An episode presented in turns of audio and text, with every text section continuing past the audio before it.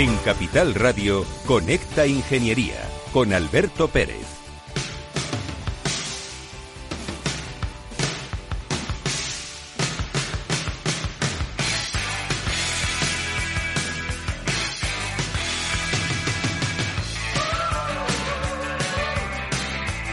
Buenos días España.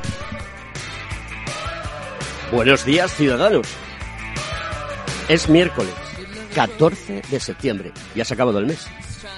Ya saben que ustedes que tenemos que prepararnos para el mes que viene, que es octubre. Seguimos teniendo un tiempo relativamente respetable porque el huracán no ha llegado de manera eh, muy violenta a nuestro país, pero seguimos con los huracanes políticos, geopolíticos, etcétera, etcétera, que llenan este país de, de distracciones. Y hay que centrarse en lo que hay que centrarse. Y es que España progrese y este programa Conecta Ingeniería, un programa del Cogitín, aquí en Capital Radio, lo que quiere es hacer que las cosas funcionen.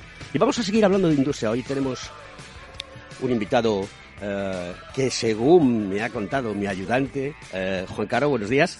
Buenos días, Alberto. Buenos días. Buenos días a Eh, todos. Es el mejor en España. No sé si también en parte del extranjero, pero, pero has traído hoy al programa, porque esto ha sido una idea tuya.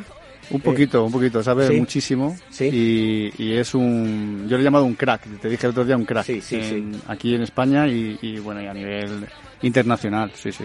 Bueno, pues luego presentaremos más adelante a Graviele. ¿eh? ¿Te paga, eh, ¿Le pagas bien por la publicidad? Bueno, bastante, sí. Sí, sí, sí, sí. Sale caro, ¿eh? Este Eh, peor- Muy caro, muy caro. Este, muy caro. este peor que, que, que un niño tonto. La verdad que sí, la verdad ¿Eh? que sí. Oye, oye, oye, oye, oye. Eso... ¿Eh? eso... No, no. Bueno, Alberto Graviele, eh, eh, la empresa que tiene, que ahora hablaremos de ella, es colaborada con el Cogitín, ¿no? Sí, sí, firmó el convenio con el Cogitín y ya sabes que siempre insisto en que es muy importante, es muy importante que crezca la familia y, y que tengamos muchísimas eh, empresas para poder dar formaciones, dar charlas y que, y que seamos muchos, muchos más, sí, sí. José Antonio Sánchez, buenos días. Buenos días, Alberto. Hacía mucho tiempo que no querías venir a verme. No sé si es que te doy miedo o no te quieres pagar las comidas que me debes. eh, Es que me pongo muy nervioso cuando me, me, pon- me entrevistas en la radio. te pongo nervioso, madre mía, Sí, mi amor hermoso. Eso. Bueno, y está aquí con nosotros Margarita Casado, nuestra community manager, que está, dale que te pego ahí con Twitter, con LinkedIn, y que va a recoger esas noticias o esos insights que son importantes a lo largo del programa. Queridos amigos, comienza Conecta Ingeniería.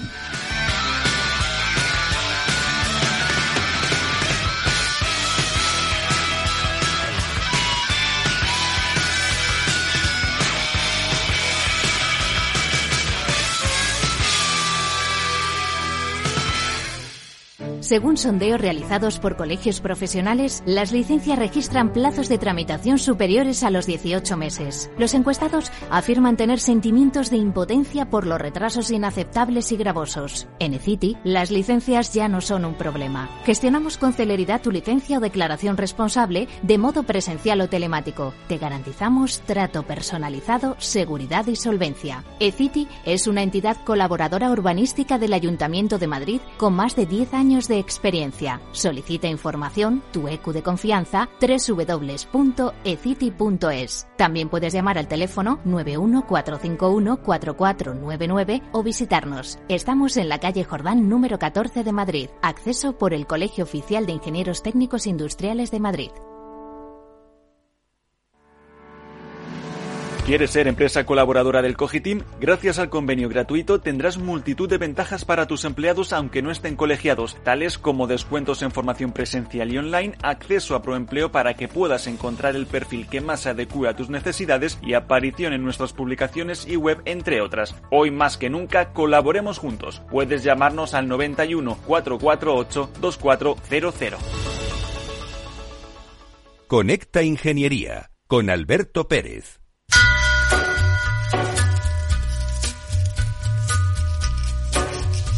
Rafa Cano, buenos días. ¿Qué tal? Buenos días, Alberto. ¿Cómo estás? Oye, esto de la crisis energética, eh, la crisis del gas, mm, esto va a repercutir más de lo que la gente piensa, porque en Europa eh, la gente está temblando porque ese alto eh, gasto que el sector digital tiene que hacer de consumo eléctrico eh, puede provocar una situación de que nos quedemos sin internet, por ejemplo. Pues sí, de hecho ya hay países que están avanzando varios proyectos para para ver qué pasa en los centros de datos cuando haya un apagón o importante eh, dejar de suministro eléctrico en algunas zonas de los países. En cualquier caso, en el, en el sector de los data centers estamos produciendo algún movimiento raro, extraño, que puede cambiar algunas políticas y algunas estrategias en las empresas. Estos CPDs o centros de datos son, digamos, gigantescas instalaciones que procesan la información y que consulta cada dispositivo conectado a Internet. Pues a grandes rasgos podemos decir que son como naves industriales repletas de servidores y de maquinaria necesarias para mantenerlos a temperatura óptima de funcionamiento. No olvidemos que todo consumo energético pues se transforma en calor y hay que disiparlo pues como cualquier ordenador aquí.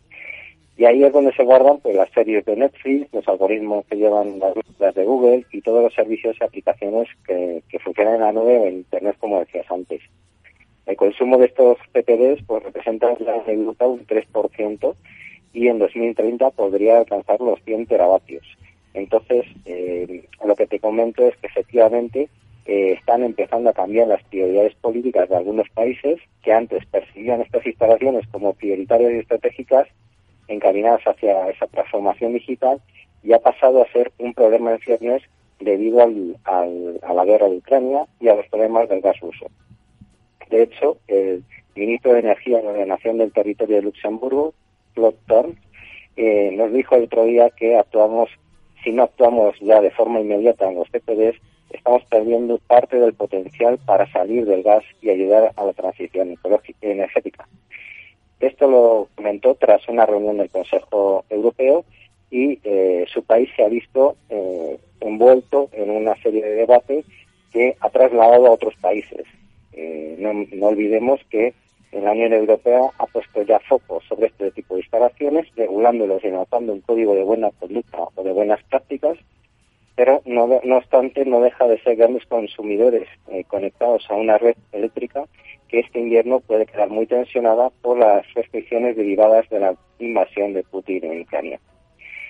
Por tanto, los países del centro y del norte de Europa, que son los que están más expuestos a, a las restricciones de gas, pues han, han firmado un pacto con Luxemburgo, Alemania, Bélgica, Países Bajos, Dinamarca, para impulsar medidas mucho más restrictivas de eficiencia energética.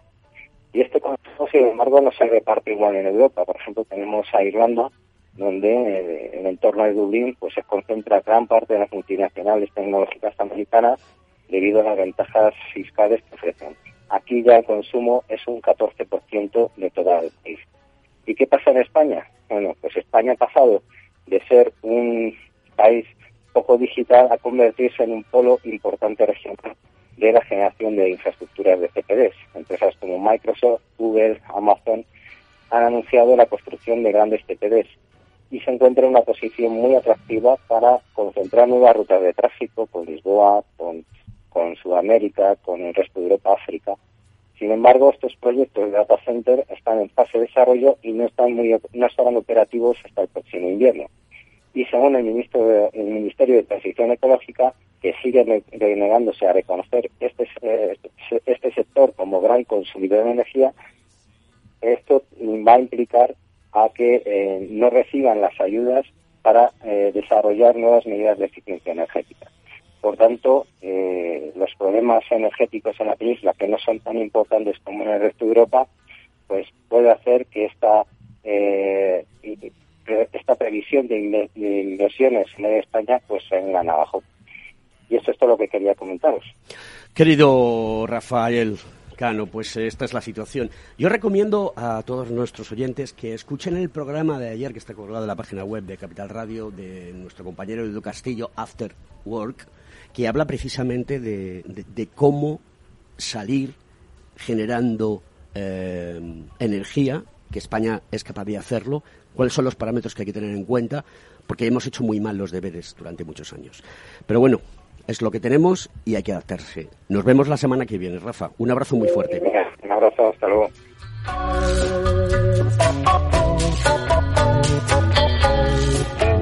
Escuchas Conecta Ingeniería con Alberto Pérez.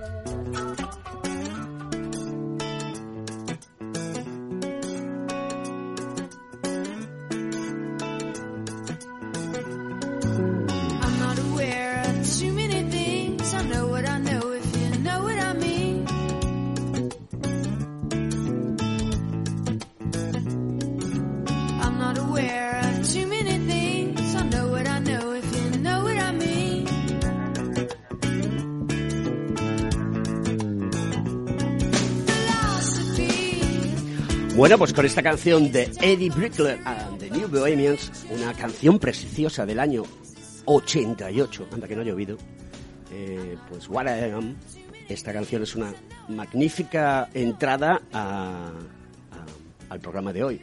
¿Quién soy yo? ¿Quién es Gabriel? Cuéntanos, Gabriel. Hola, buenos días. Eh, Pues eh, yo soy eh, Gabriel Viñe, eh, director actualmente de la eh, empresa JVA, eh, que se dedica principalmente a eh, ingeniería contra incendios, eh, consultoría de ingeniería contra incendios y recientemente también de consultoría de ingeniería estructural. Llevo aquí en España 17 años, me he salido de Italia desde entonces y nada, y tengo una trayectoria básicamente internacional. La ciencia a servicio de la ingeniería contra incendios, eso es lo que reza en vuestra página web. Sí, esto es una, mm, algo creo muy importante, porque no es tanto eh, lo que estamos haciendo, lo que queremos hacer es eh, proporcionar un servicio de alto nivel. Y, y la cosa más importante es eh, que el mundo académico, que la investigación esté parte constante de la, de la- de la labor de ingeniería. Em, vamos a hablar de soluciones prestacionales para instalaciones eh, de protección contra incendio, tanto a nivel industrial como a nivel no industrial. Eh, y, yo quiero que seamos muy, muy pragmáticos, muy cortito del pie y lo expliquemos. ¿no? Antes del programa, que nos reunimos, tomamos café, eh, Juan me pone las pilas para que tenga muy clarito todo lo que, lo que tenemos que saber y que dar a conocer. Eh, ¿cuándo- co- cómo, es ¿Cómo es la protección contra incendios en España? Vamos a empezar por un caso industrial, una nave industrial, que puede ser de enormes dimensiones, como una nave logística, por ejemplo. Eh, todas las naves logísticas que se crean en España, en la Comunidad de Madrid, eh, José Antonio Sánchez es un experto en estos temas también, eh, ¿todas esas naves eh, cumplen con la legislación? No, ¿O hay fallas donde Claro. hay que suplementar? Evidentemente no. Ahora mismo el, el- mercado está pidiendo naves eh, que no son las naves estándar que había hace 30, 40 años o 20. Entonces, eh, el sector logístico ha tenido un boom eh, y todavía lo está teniendo eh, y necesita eh, naves súper grandes, diáfanas, eh, con recorrido de evacuación que superan el, eh, el permitido por normativa. Porque la normativa permite qué recorrido. Pues son 50 metros. O sea, que tú siempre tienes que tener una salida en la que recorras 50 metros y ya estás en la calle. Para una nave, digamos, eh, eh, la, la que se suele construir ahora mismo, que son naves de eh, riesgo medio, etcétera, etcétera, pues son 50 metros. Si, si hay riesgo alto, supongamos una nave que está llena de neumáticos, eh, pues eh, lo- los metros son 25. Eh, y entonces aún menos. Eh, 50 metros eh, puede ser un gran problema eh, para una nave de 100.000 metros cuadrados, por ejemplo. Y ahí es donde entran las soluciones prestacionales, ¿no? Ahí es donde puede entrar una solución prestacional, exactamente. Eh, la, alterna- la- la alternativa es poner un túnel debajo y a ver quién se mete a recorrer 200 metros debajo de, de- de la tierra. Pues a alguien le, le puede gustar. A mí me gusta más estar en, en, en planta baja, en, en una nave enorme, donde veo dónde están las salidas. Eh, y entonces, ¿qué se hace? Se hace esto, eh, análisis prestacionales, donde eh, que son la misma que se hace en cualquier edificio. Eh, ahora está tirando muchísimo el sector industrial. Entonces, ¿qué se mira? Se mira que las condiciones de evacuación, en caso de un incendio real, un incendio generalizado, basado en verdad en lo que hay dentro de la nave, en los sistemas de protección activa que hay, eh, si la persona puede evacuar en, en condiciones seguras, si los, los eh, eh, bomberos pueden entrar en condiciones seguras eh, y si el edificio puede mantener una, una cierta estabilidad durante un tiempo suficiente. Juan, la próxima vez que hagas ruido con el micrófono te hecho pillado. fuera del estudio. Me has pillado, me has Te ¿eh? pillado. Que quede claro, ha sido él. Sí, sí, sin querer. ¿No tienes nada que decir a lo que está diciendo No, Gabriel? no, sí, sí, efectivamente. Es el, el- yo apoyo todo. Eh, evidentemente, eh, yo conozco a Gabriel, a Gabriele porque eh, en mi empresa eh, es un organismo de control y industria lo que pide es que estos informes, estas simulaciones, este estudio prestacional esté eh, avalado o esté revisado por un organismo de control. ¿Y los organismos de control están preparados para absorber toda esta nueva tendencia tecnológica? No, es que el boom, es lo que te ha dicho Gabriel, es que el boom logístico ha sido tan grande a nivel de, de- de España que eh, la verdad es que no estamos eh, preparados y el trabajo eh, se nos ha de- desbordado, estamos desbordados, estamos desbordados. Pero yo quería hacer hincapié ¿no? en, en- lo que decía Gabriele, ¿no? Eh, al final eh, tendemos a que es mejor cumplir con la normativa, tener el papel, tener el certificado y meter a gente en un túnel eh, bajo tierra porque de esta manera cumplimos normativa. Porque, porque eh, como no podemos recorrer recorridos mayores de 50 metros, no podemos hacerlo viendo la salida, nos tenemos que meter en un túnel su- subterráneo. José Antonio Sánchez, ¿está obsoleta la legislación? No, a ver, a ver, Alberto, eh, en- a nivel nacional yo creo que se ha quedado muy obsoleta. Va a salir un borrador nuevo donde se va a cambiar, pero yo creo que se va a quedar también obsoleto porque las condiciones que se están ahora eh, efectuando para el tema logístico son naves eh, descomunales. Yo me acuerdo que la primera licencia que se dio es cuando además conozco a Gabriel em, en San Fernando de Henares era, fue Amazon. Amazon plantea una nave que al final son 120.000 metros cuadrados y las condiciones de seguridad para ejecutarla pues conllevaba hacer muchísimos tabiques, túneles, cos- que no era no hacía viable la el eh, cómo se Se sale tiene- más ca- caro el collar que, claro no, no no no hacía viable para luego trabajar el, el tema. Pero, ¿cómo solucionamos el no poner túneles? Quiero que le cuentes a la audiencia, Gabriele, eh, a qué, qué hacemos. ¿no? Es decir, mira, pongo un cacharrito aquí que está vigilando constantemente todo esto y me dice en tiempo real si puede existir un conato de incendio. Mm, eh, Estupendo, y gracias por la pregunta, porque a veces aquí se dice, eh, ¿cuánto vale? Hazme un prestacional para mañana, ¿no? Eh, ¿Qué es esto, no? Eh, al kilo. Eh, aquí lo importante es entender eh, qué es el prestacional, de verdad. O sea, yo quiero analizar las prestaciones de mi edificio en caso de incendio. Entonces, eh, puede ser que esta nave X, que tiene no sé qué em, particularidades eh, de- de- raras, puede ser que incluso la, no- la normativa no sea suficiente, que los 50 metros no sean, sean demasiado. O sea, yo tengo que estudiar de verdad qué pasa con un incendio que puede eh, eh, em, eh, realizarse en esta nave y qué pasa con las personas, los bomberos y, y la estructura. ¿Cómo se hace? Pues se puede hacer con, eh, tenemos a- ahora mismo herramientas muy eh, avanzadas eh, que son eh, simulaciones de incendio, simulaciones de evacuación, si- eh, cálculo estructural del fuego y todo ese tipo de Pero cosas. para todas estas cosas que estás contando, Sí. que mm, entiendo, se ha tenido que generar una gran base de datos, un big data enorme, Sí. que te hace una simulación Sí. y que tú le, le muestras a la administración que tienes controlada la situación. Y que en las condiciones de uso normal, eh, lo que puede tardar un incendio en propagarse es un tiempo determinado, que con ese tiempo determinado es más que suficiente para evacuar la... Correcto. Y esto se, se hace evidentemente para naves industriales donde cuando hay una superficie grande y alturas eh, que ahora están rodeando los, los 14 metros, eh, eh, pues puede que no haya grandes problemas. Hay edificios como puede ser edificios históricos, túneles, infraestructuras subterráneas, donde sí puede haber problemas importantes. Entonces, se hace, se aplica el mismo principio. Hay una cuestión que quiero que quede también clara y que quiero que me expliquéis, ¿no? Y es la siguiente. Todos sabemos, de sobra conocido, no hace falta poner ejemplos porque creo que todos lo sabemos, que cuando las empresas, por grandes o pequeñas que sean, tienen cambios constantes, digamos día a día. Entonces, si tú has hecho un cálculo eh, o una simulación de cómo puede ser la propagación de un incendio en unas condiciones establecidas, esas condiciones pueden variar y entonces ya no se cumple eh, la solución prestacional para lo que eh, estaba diseñada, ¿no? Claro, claro. Y además nosotros en los certificados y ellos en los informes dejan claro que si hay una modificación de lo que se ha ensayado, ese, esa prestacional ya no vale y tendrá que hacerse una nueva. Porque simplemente variando la, la disposición de las estanterías, Alberto, te cambian recorridos de evacuación y ya hay que, y ya hay que volver a otra vez a hacer esa ¿Cómo, simulación. desde el punto de vista tecnológico, es decir, con sensores, con análisis de imágenes eh, inteligentes, con miles de soluciones tecnológicas que hay en el mercado y que se pueden monitorizar, eh, ¿hasta qué nivel podemos tener la seguridad que aunque cambien las condiciones, eso va a quedar registrado y va a generar una información que le va a saltar al responsable de la nave de protección contra incendios, perdón, de la nave y que es el responsable de protección contra incendios, oye, aquí hay una situación no conforme y hay que corregirla de inmediato y el tiempo de respuesta es este. ¿Esto, esto cómo funciona? Entiendo que debe de funcionar así. Soy un perfecto estulto en esto, ¿eh? Eh, eh, eh, A ver, Alberto, el, el- tú lo- que tienes que tener claro es que, por normativa, la nave más desfavorable tiene que tener, cumplir una serie de requisitos de instalaciones, ¿no? Y esos requisitos de instalaciones la van a tener todas las naves.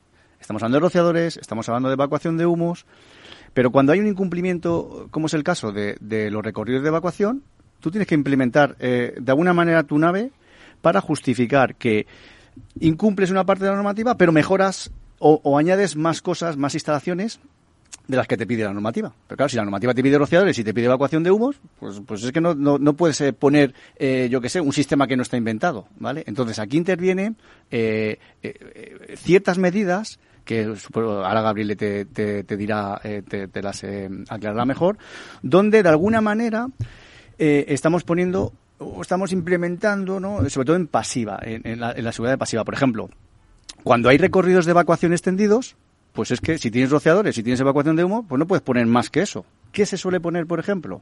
En, en, en las puertas, en todas las puertas que sean salida, un sistema LED, un- una tira LED en lo que es alrededor de la puerta, que eso lo que te hace es que esa, esa, porque una- cosa que se cumple por normativa, te lo digo porque eh, ahora Gabriel que, lo- que lo, que lo añada, son la señalización. La señalización fotoluminiscente, los cartelitos, ¿no?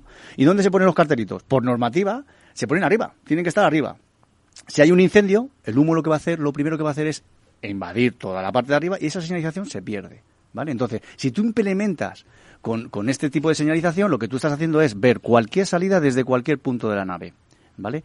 Y entonces eso es una manera de implementar, puesto que como te digo, pues no puedes poner más rociadores o puedes poner, bueno, sí puedes hacer más exutorios, poner más exutorios, pero hay un límite, ¿no? Al final tú tienes que cumplir normativa y da igual que tengas un incumplimiento, ¿no? Eh, Gabriel, vosotros pedís, todo esto lo pedís vosotros y, mucho más. Totalmente. Eh, eh, importante es entender que las naves que tenemos ahora mismo, yo la llamo nave boutique, porque están hechas con tantas medidas y están tan guapa, tan chula y tan preciosa que eh, creo que España ahora mismo tiene una, una- un un nivel de naves industriales súper alto. Y esto es por exigencia del- de, de la administración.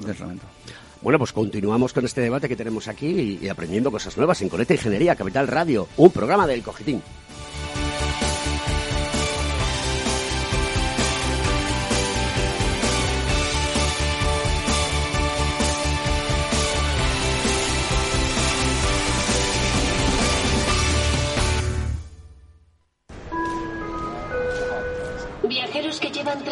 Esperando para ir a Nueva York, acudan por fin a la puerta de embarque, por favor.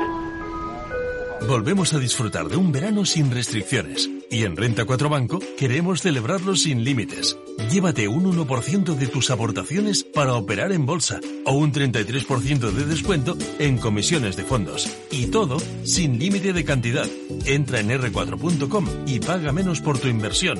Solo durante el verano. Renta 4 Banco. ¿Quieres más?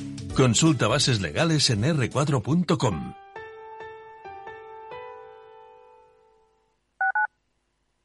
Felipe IV le dio el título de Villa Real. Su plaza le dio fama con su mercado de artesanía del siglo de oro. Busca en sus vinos el sabor de la tierra y engaña a tu vista con los trampantojos de sus edificios. Navalcarnero, que no te la cuenten. Villas de Madrid, todas distintas, todas únicas. Comunidad de Madrid. ¿Sabías que cuando llegues a la próxima estación de metro aún no habrá acabado tu canción favorita? ¿Sabías que la red de metro suma 290 kilómetros con 293 estaciones? Es decir, que hay una estación por kilómetro. ¿Y sabías que todo esto es por ti? Muévete en transporte público. Consorcio Regional de Transportes, Comunidad de Madrid.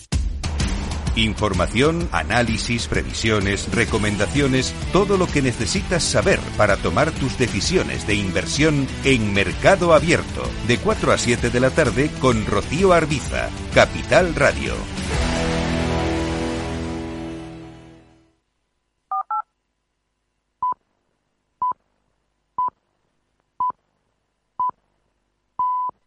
Conecta Ingeniería con Alberto Pérez.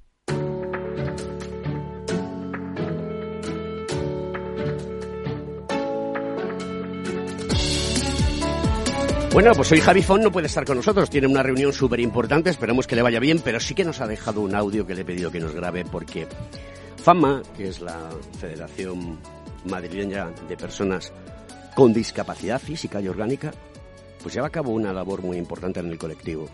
Y Javi siempre está ahí luchando por, por el colectivo. Además de todo, la parte de ingeniería eh, es muy, muy notable por su parte y él, estos temas, hoy escuchará el programa porque es un tema que le interesa mucho desde el punto de vista de sistemas prestacionales o soluciones prestacionales. Ahí os dejo con el audio. Querido Alberto, buenos días, ¿cómo estamos, queridos eh, oyentes? Hoy vamos a hablar de algo muy importante eh, que va, digamos, a revolucionar lo que es el apoyo a personas con discapacidad en eh, centros hospitalarios. Y es que siempre hemos dicho que la tecnología bien usada puede ser un gran avance para las personas con discapacidad, como así pues lo atesora el último invento que ha realizado una empresa española que se llama Kismin, que ha creado una silla de ruedas eléctrica que funciona mediante algoritmos. De esta manera se permite que la silla se mueva sin que el usuario tenga que hacer esfuerzo o sin que nadie esté detrás empujándola. Así funciona el nuevo prototipo de silla de ruedas autónoma que a través de unos sensores detecta cualquier obstáculo al que se aproxima gracias a la programación de estos algoritmos. Esta silla de ruedas se maneja gracias a estos algoritmos de inteligencia artificial y de hecho se crea el mapa de toda la zona a través de un sensor láser, lo que ha propiciado que a través de una aplicación que se conecta con la silla se pueda utilizar tanto en teléfonos móviles o desde teléfonos móviles como tablets y se le envía la trayectoria que se quiere hacer. La empresa Kismith ha tenido un largo recorrido de trabajo por parte de los ingenieros que desde esta compañía siempre han trabajado en lograr la autonomía de vehículos a la hora de conducir. Hace pocos días recordaréis que hablamos de los vehículos autónomos, pues esta autonomía se traslada a estos elementos de movilidad personal, pero que de alguna manera no es tanto para olvidar eh, que el, el, trayecto ha de seguir siendo acompañado, aunque sea visualmente, más que nada por un apoyo eh, personal a la persona que va en, dentro de la silla, pero sí, por ejemplo, estamos reduciendo los niveles de esfuerzo que se tenga que hacer a la hora de desplazamientos. Uno de sus primeros trabajos fueron, eh, como digo, de esta compañía, un carrito de golf para seguir probando con diversas maquinarias industriales, carretillas o apiladoras. Asimismo, han indicado que será a partir de este mes de septiembre cuando se comience a comercializar esta silla de rodas que se mueve absolutamente sola. El producto se pondrá el foco en personas con discapacidad o en la edad avanzada, en un principio. Y por último, advierten que su tecnología puede automatizar cualquier tipo de vehículos. Esto no sé si es una amenaza o una advertencia muy positiva que pronto veremos en este tipo de espacios. Hasta la próxima semana. Un abrazo fuerte amigos.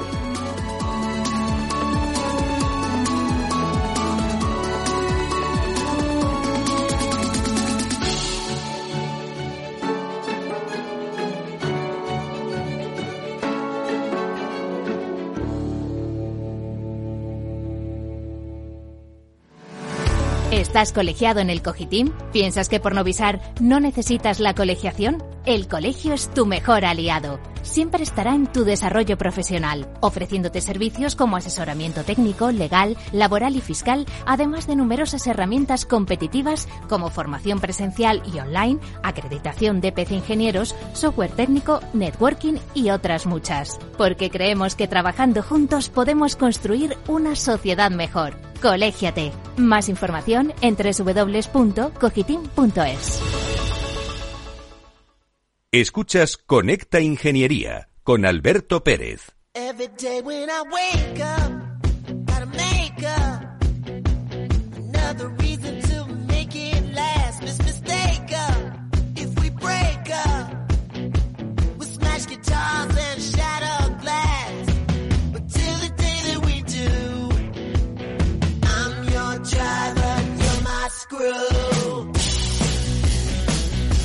Bueno, pues continuamos con esta canción de Pink, Screwdriver, y vamos a seguir hablando y destornillando a todo el mundo para que nos cuente realmente qué es lo que está pasando en esta sociedad de ingeniería, tecnología, industria y arte. Porque esto no deja de ser un arte. A mí me sorprende muchísimo, gratamente, las vueltas que le damos a las cosas eh, en el mundo de la ingeniería para que las cosas sean seguras.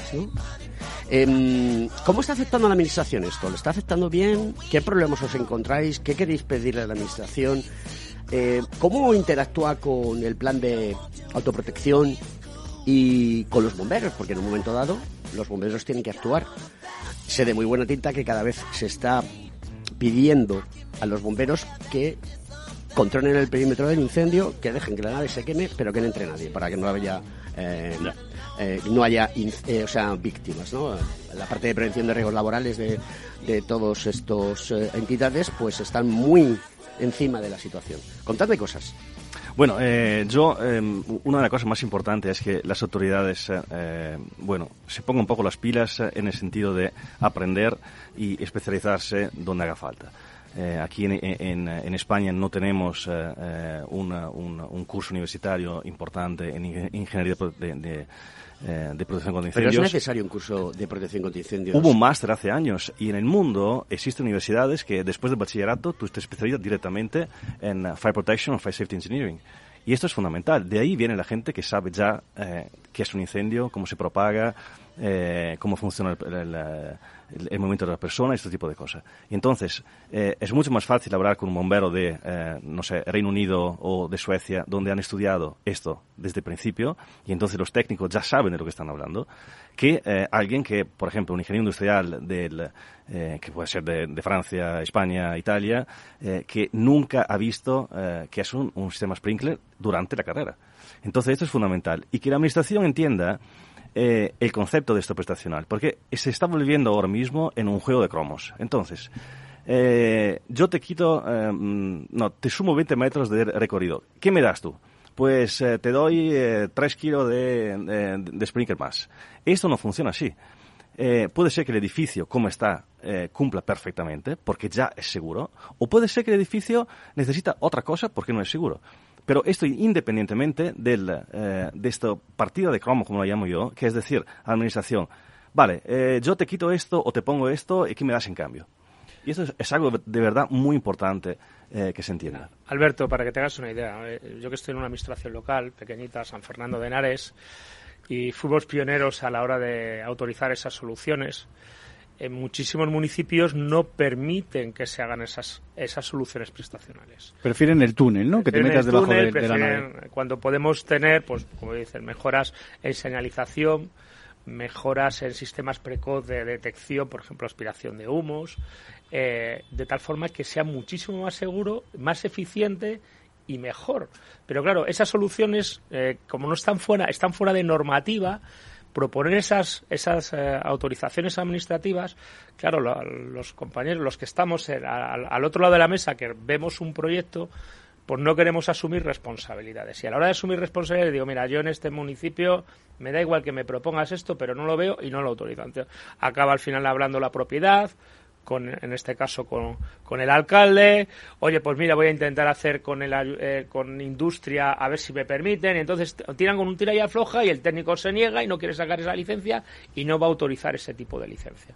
De hecho, a- ya no solamente es que sea la autorización en este caso de la Comunidad de Madrid, te puedes encontrar en otras comunidades autónomas que ni, en otras comunidades autónomas que ni siquiera te permiten formar, autorizar esas soluciones prestacionales, que no quieren asumir responsabilidades porque al final es, joder, cuando no tienes conocimiento, dices, oye, mira, pues yo me quito, me lavo las manos y me lo haces como viene en el, como viene en el reglamento. Si el reglamento ya es, muy antiguo y se, se ha quedado obsoleto para, eh, para ejecutar lo que viene ahora, las plataformas mm, logísticas para el e-commerce que se está haciendo generalizado, eh, eh, generalizado, le puedes encontrar él lo sabe, Gabriel, que en muchos sitios, pues sí, tú, tú propones, pero te dice, pues mira, me parece muy bien, pero no me vale. Eh, ¿Qué papel juegan nuestros colegios profesionales en activar y motivar un cambio de mentalidad eh, que va eh, teniendo en cuenta el avance de la técnica? La ley de prevención de riesgos laborales lo dice. En la parte de protección de contraincendios también está involucrada con el tema de, de la ley de prevención de riesgos laborales. O sea, tiene que tener usted en cuenta el avance de la técnica, de la tecnología, de la ciencia. En la formación. En la formación. En participar en la elaboración de normas UNE. Antes eh, las normas UNE estaban como más. eh, eh, eran más privados, o sea, intervenían me- menos empresas. Y ahora eh, la elaboración de la norma UNE, pues intervienen los colegios, intervienen las entidades de inspección, no solo eh, técnicos que dicen que saben muchísimo de un punto de la norma, no, pero la norma tiene 10 puntos. O proveedores.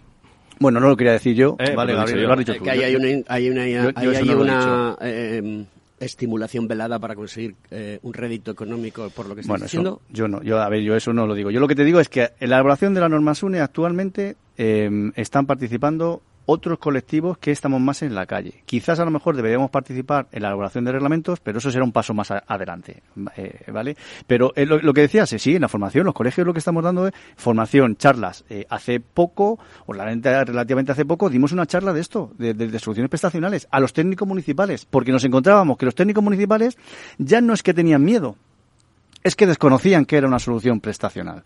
Entonces, eh, eh, Alberto, formación, formación, forma- lo ha dicho eh, Gabriele, en un país donde la estu- eh, se estudia una carrera, tú has estudiado la carrera eh, igual que yo, y, y- y resulta que cuando acabas eh, eh, te dan el titulito, eh, te metes en, la- en- el mundo laboral ¿Y de qué tiene ese trabajo en el mundo laboral? De realización de climatización, de realización de baja tensión, de realización de proyectos de contraincendios.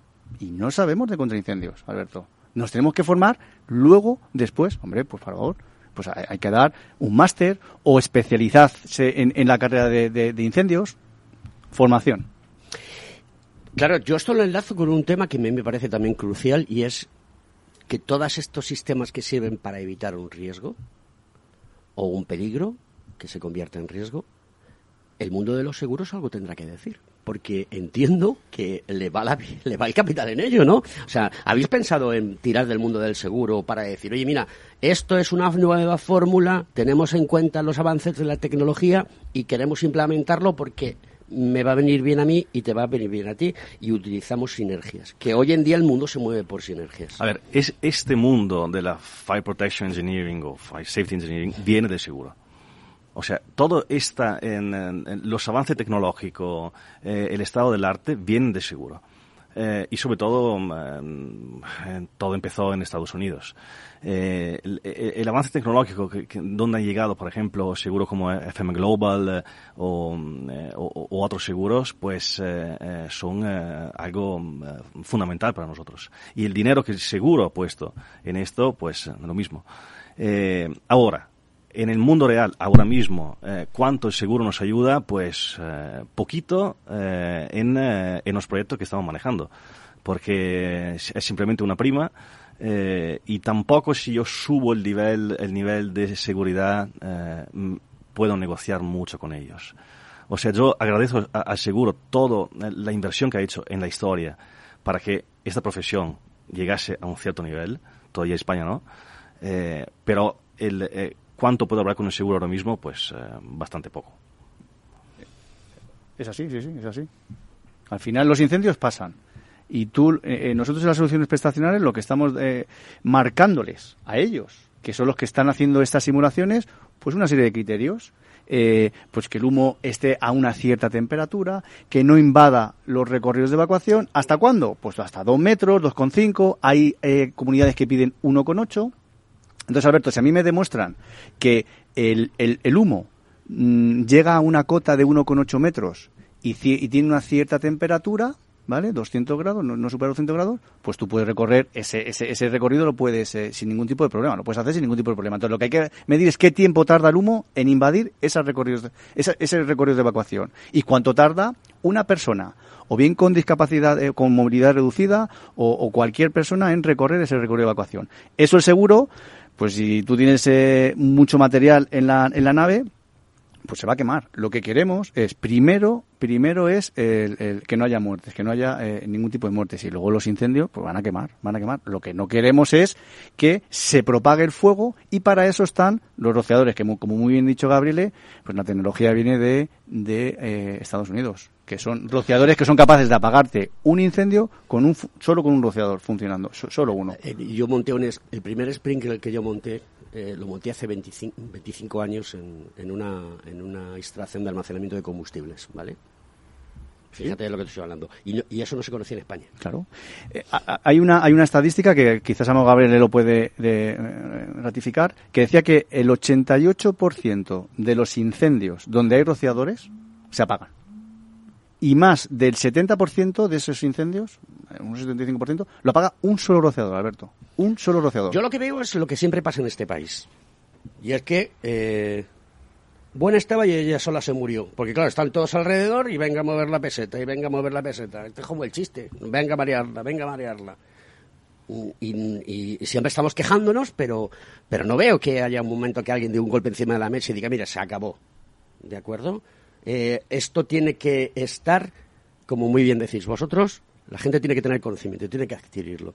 Y hay empresas muy buenas en España y en Europa que, que están dispuestas a hacer muchas labores, porque en ello nos va nuestra vida laboral, pues para poder eh, dar soluciones tecnológicas de, de mucho calado. O sea, que tú tengas en tu edificio, sea una nave industrial o el Empire State, una solución prestacional y que tú seas capaz, con, y con la tecnología que hay hoy en día, por Dios, es que no es tan difícil, que las cosas cuestan dinero, nos ha fastidiado que cuestan dinero. ¿Eh? Mm. Además, los bomberos, eh, los bomberos utilizan mucho este eh, sistema de simulaciones, ¿no? Gabriel, no hace falta incumplir la normativa para recurrir a este tipo de, de simulaciones, ¿no? Totalmente, totalmente. Sobre todo en edificios eh, con, de altura, pues para saber si tiene atrios, cómo se comporta el incendio si tiene un atrio, si invade las escaleras. Sí, que A ver, esta tecnología. No hay una normativa para estadios, no hay una normativa para rascacielo o ultra rascacielo. Eh, un Burj Khalifa de 828 metros. Eh, ¿Qué hago con, un docu- documento básico? Pues nada. ¿Sabes? Eh, tenemos infraestructura mm, ba- bajo rasante que son eh, impresionantes de dimensiones. Pero aquí en Madrid mismo, o sea, hay, intercambiadores eh, que son importantes. No hay una normativa. Entonces, no, no estamos inventando algo nuevo. Porque se hicieron en su tiempo y se siguen haciendo. Eh, una cosa importante es el sentido común y luego aplicar la última tecnología. Eso es.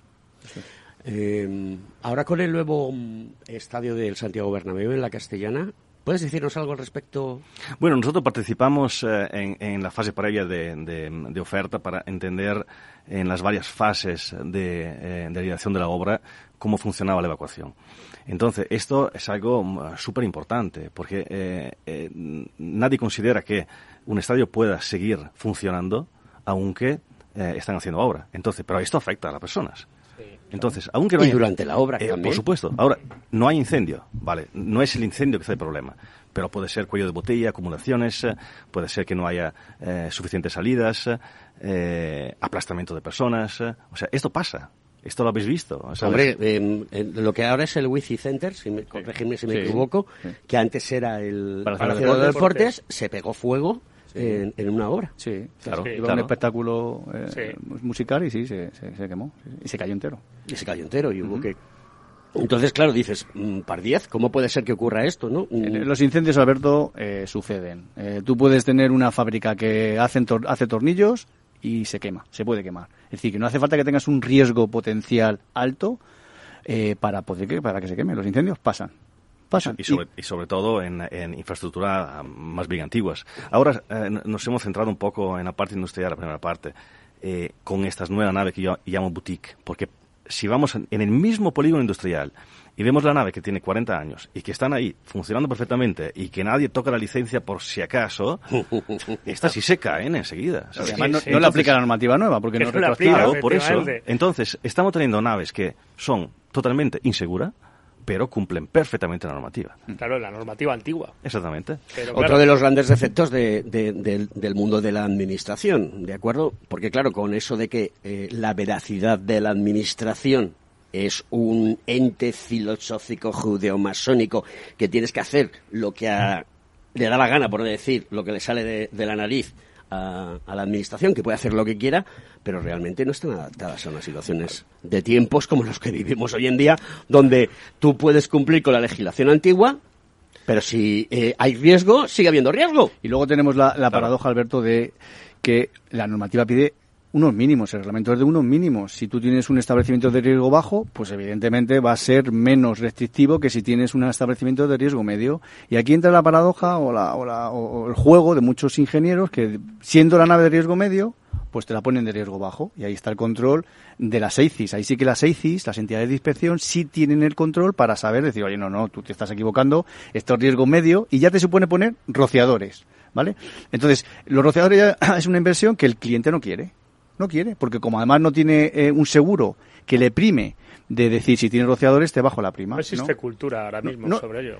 O sea, no, me cre- o sea, no, no- no es que no me lo crea. A ver, eh, no, no es que sea un experto en el mundo del seguro, pero eh, afortunadamente tengo contactos en muchos sitios y sé que el mundo del seguro está evolucionando precisamente para eh, garantizar que la tecnología proporciona un nivel de satisfacción al cliente, porque claro, lo tienen que retener, y que todas estas cosas se pueden hablar con el mundo del seguro. O sea, es decir, el seguro en España mueve cientos de millones de euros al año. Entonces, Pero eh, es la cultura, Alberto. Es la cultura. ya, pero es que eso de que es la cultura y es eso la estoy aburrido. No, no, Alberto, aburrido. de verdad, Juan, que, no, te que, no, escatiman- que no es la cultura. que- que- es las ganas de hacer cosas o no de hacer cosas. Esa es Escucha, la cultura. Que te escatiman el- un extintor. Pero, un, extintor te escatiman y decir, o ¿y una por qué- señal. una señal. Pero es que no tiene sentido. Vamos a ver, que no es una cuestión de cultura. O sea, si, paí- si España es el país de la picaresca, y somos conocidos en el mundo entero por el país de la picaresca, pues habrá que cambiarlo. ¿Y cómo se cambia eso? Con cultura no. Lo de la cultura es una mentira. O sea, no me lo creo. O sea, cuando tú... eh, cuando tú, eh, José Antonio lo sabe y tú también, yo me he dedicado muchísimos años al tema de la prevención de riesgos laborales. José Antonio me ha llamado muchas veces para que vaya con él a hacer una auditoría o a hacer un informe. ¿De acuerdo? Cuando te sientas delante de un tío que llora como una magdalena porque se le ha muerto un trabajador y se ve en un proceso judicial, Ahí está. ahí- ¿eh? ahí ¿qué cojones de cultura? Ahí es donde tienes el tu problema. trabajo bien. Aquí ahí tienes el problema. ¿Eh? Ahí es donde Ahí- tienes el problema. pero ¿y si no te Y- pasa? no, es que no tengo cultura, señoría. Pero y si no te pasa, pues no lo haces. Es decir, estamos esperando a que pase para poderte poner las pilas, ¿no? Pues ese, ese es el problema. Lo que pasa que en este tema de, eh, tema de prestaciones, Alberto, estamos moviéndonos en Pero que esto pasa con todo, o sea, no solamente en, en el mundo de... O sea, es, pasa con, absolutamente con todo. No, mire, usted tiene que ser proactivo.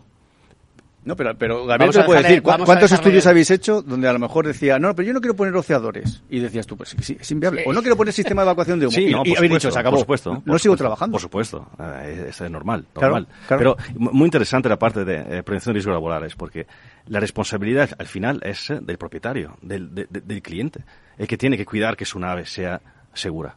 ¿Sabe? Y si solo esto se soluciona, pues ya la administración está mucho más tranquila, ¿sabes? En firmar el papel donde eh, se pone rociadores en lugar que... eh, o agua espuma en lugar que agua normal, eh, o lo, lo- lo- que sea, ¿sabes? Es que no solamente tienes que tener no solamente tienes que tener en cuenta que en las naves hay soluciones prestacionales, como bien decía Gabriele, tienes ahí el Santiago Bernabéu que tú lo has dicho, ¿entiendes? Eh, no es que vaya a haber un incendio, es muy difícil que pueda haber un incendio, pero sí puede haber eh, un, un ataque terrorista, que haya que evacuar, eh, el tema de bombas. Sí, es que está todo intrínsecamente Entonces, claro, ¿qué ocurre? Todas esas soluciones, como dices, ¿cómo mejoramos la evacuación para que al final no se produzca aplastamiento de personas? Todas estas, estas soluciones que son las que se propone, cómo se evacúa, y por eso hacer esa- esos programas, esas simulaciones que al final, pues bueno, eh, cuestan y llevan mucho tiempo hacerlas porque prepararlo no es que- digas así, así y ya está hecho. Y mañana lo tienes. Efectivamente, tiene un trabajo detrás. Mira, te voy a decir una cosa. Yo que escucho mucho Capital Radio, porque primero es eh, la cadena con la que co- colaboramos para hacer este programa y que con todos mis compañeros. eh, el otro día en uno de los programas, no recuerdo en cuál, hablaban que los inversores están pidiendo a las eh, empresas en las que invierten sostenibilidad que está la palabra de moda, que está más manida que todas las cosas, ¿vale? Bueno, es que eh, evitar un incendio es sostenibilidad. Claro que sí, claro que sí. Es eso. Entonces, tenemos que pensar, eh, tenemos que empezar a pensar de otra manera. Insisto, que no es un tema de cultura, macho. Sí, a ver. Que no a- es un tema de a cultura, ver, joder. eh, Alberto, pero ten en, es- cuen- es- ten es en cuenta que lo, lo que están haciendo estas meganaves y estas instalaciones siempre al final son fondos de inversión y empresas muy potentes que efectivamente buscan que, que tengan lo mejor y que sea algo moderno que evite todas estas. Pero claro, si tú tienes el pequeño inversor que ha cogido una nave y, la, y, y va justito para hacerlo... Pero es que en el mundo de la tecnología y el mundo de la ingeniería, el que no está metido en la pomada se va a salir. O sea, se va a salir el solito, no va a tener negocio. Es que esto es lo que la gente no se entera. ¿eh? Eso es un gran problema en este país. Y no quiero hablar del resto de Europa, porque a mí lo que me importa es mi país, que es donde vivo. Entonces, te encuentras con que con estas situaciones que son, yo no las acabo de entender. Usted tiene que hacer las cosas y las tiene que hacer bien. Y tiene que ser usted proactivo para mejorar. No puedes seguir utilizando el mismo criterio que hace 20 años, y lo explicabas tú Totalmente, totalmente. Sí, pero, Y hay pero- gente que pero que ahí está también, que hay compañeros, como bien decía, eh, sabes que bien, llevo también técnicos municipales eh, a, nivel de colegio y también soy compañero de Juan en el colegio. ¿Y qué de piensan tus compañeros, José Antonio? Hay, hay muchísimos que le desconocían que existían ese tipo de soluciones. Bueno, pues Vamos. un punto negativo para nuestros compañeros. Hay A que ver, decir las pero, cosas así, Alberto, porque pero tienen si es que estar al cabo sí, de la calle. Pero joder. gracias al colegio se hizo una formación, la formación, la asistencia alucinaban. y, y- y al final, pues oye, pues bueno, y abren esa puerta que en un principio la tenían cerrada, ¿entiendes?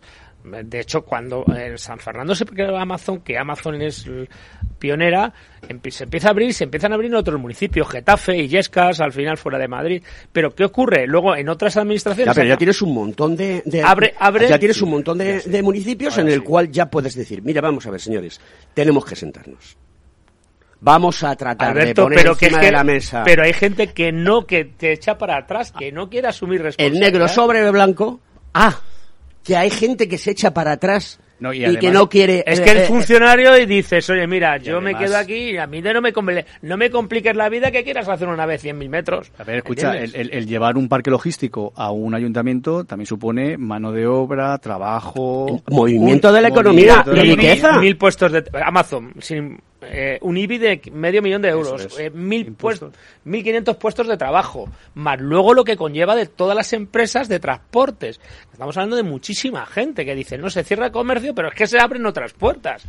A mí me, me gustaría preguntarte, eh, Gabriele, porque estamos hablando de esto es una simulación, pero eso, eso qué es? O sea, quiero decirte, tú simulas el- el- una nave a escala y, y- y haces un incendio y, y- y- y eso cómo, cómo se cómo se demuestra, qué parámetros tienes, cuánto tarda. Me gustaría que me dijeras cuál es el que más eh, eh, ha tardado, ¿no? Porque tarda, eh, eh, eso tarda semanas, ¿no? Eh, Sí, a ver, la simulación al final es un medio para llegar a, a- tu resultado, a tu análisis, ¿no? Entonces, lo que, lo que normalmente hacemos eh, y, y- que se hace es eh, discretizar el espacio en, en celdas, eh, utilizando en, en programa de dinámica de fluido. Eh, hay uno del, del National Institute of Standard Technology de Estados Unidos muy, muy, muy famoso, FDS. Eh, y esto, nada, dependiendo del- de, de la, de, la, de la longitud, la dimensión de la nave, puede tener, no sé, eh, La mecánica 20 compu- millones de, de celdas. La, la- la mecánica, mecánica computacional de fluidos es una pasada. es una pasada. Es una pasada. ¿cuánto O sea, puede pero fíjate si somos torpes que con, un, con una situación de COVID nadie se paró a pensar cómo hacer el cálculo para simular situaciones de riesgo. Me da igual que sea humo, que sea virus. Señores, seamos esto, serios. Esto, eh, eh, esto lo, hemos hecho eh, justamente eh, simulando la distancia intrapersona. Ujú. eh, y los software ahora de nueva generación ya se adapta- adaptaron enseguida para poder simular un- una distancia. Entonces, en caso de evacuación, proporcionar eh, una, como una, una bola de cristal ¿no? alrededor de la gente. Sí, una burbuja. Exactamente, exactamente. Entonces, esto ya existió y, y- y- y se utilizó en algún proyecto. Proyecto de vanguardia, evidentemente, eh, proyectos eh, probablemente no en España, ¿no? pero mm, uno que hicimos en Portugal, donde justo en época COVID quería incrementar el aforo. Queridos amigos, se acaba con esta ingeniería. nos hemos quedado cortos. Sí, como siempre. Hay que hacer otro Me traes unos temas súper fantásticos, Sí, lo cual sí, te agradezco bien, mucho. está muy bien, está Mira lo- la de cosas que he aprendido. Yo en esto soy un verdadero estulto. Queridos amigos, Gabriel, muchas gracias por venir. Gracias a vosotros, soy un placer. eh, por contarnos la, la realidad de las cosas. José Antonio, exactamente igual. Alberto, muchas gracias a ti. Y Juan Caro, pues oye, Un abrazo, un besito, cariño. Venga, el próximo quiero. día que me muevas el micrófono, te doy la colleja. Queridos amigos, esto es Conecta Ingeniería. Gracias. Los reyes de la mañana de los miércoles. Un abrazo y hasta la semana que viene.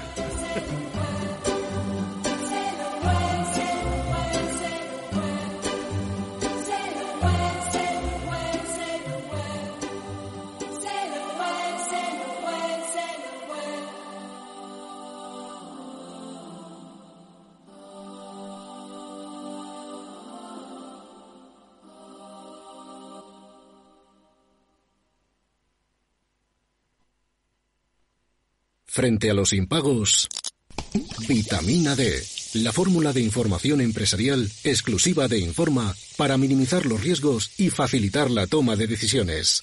Descubre Data Powered by Informa, la solución perfecta para tu negocio. Consulta al especialista en Informa.es.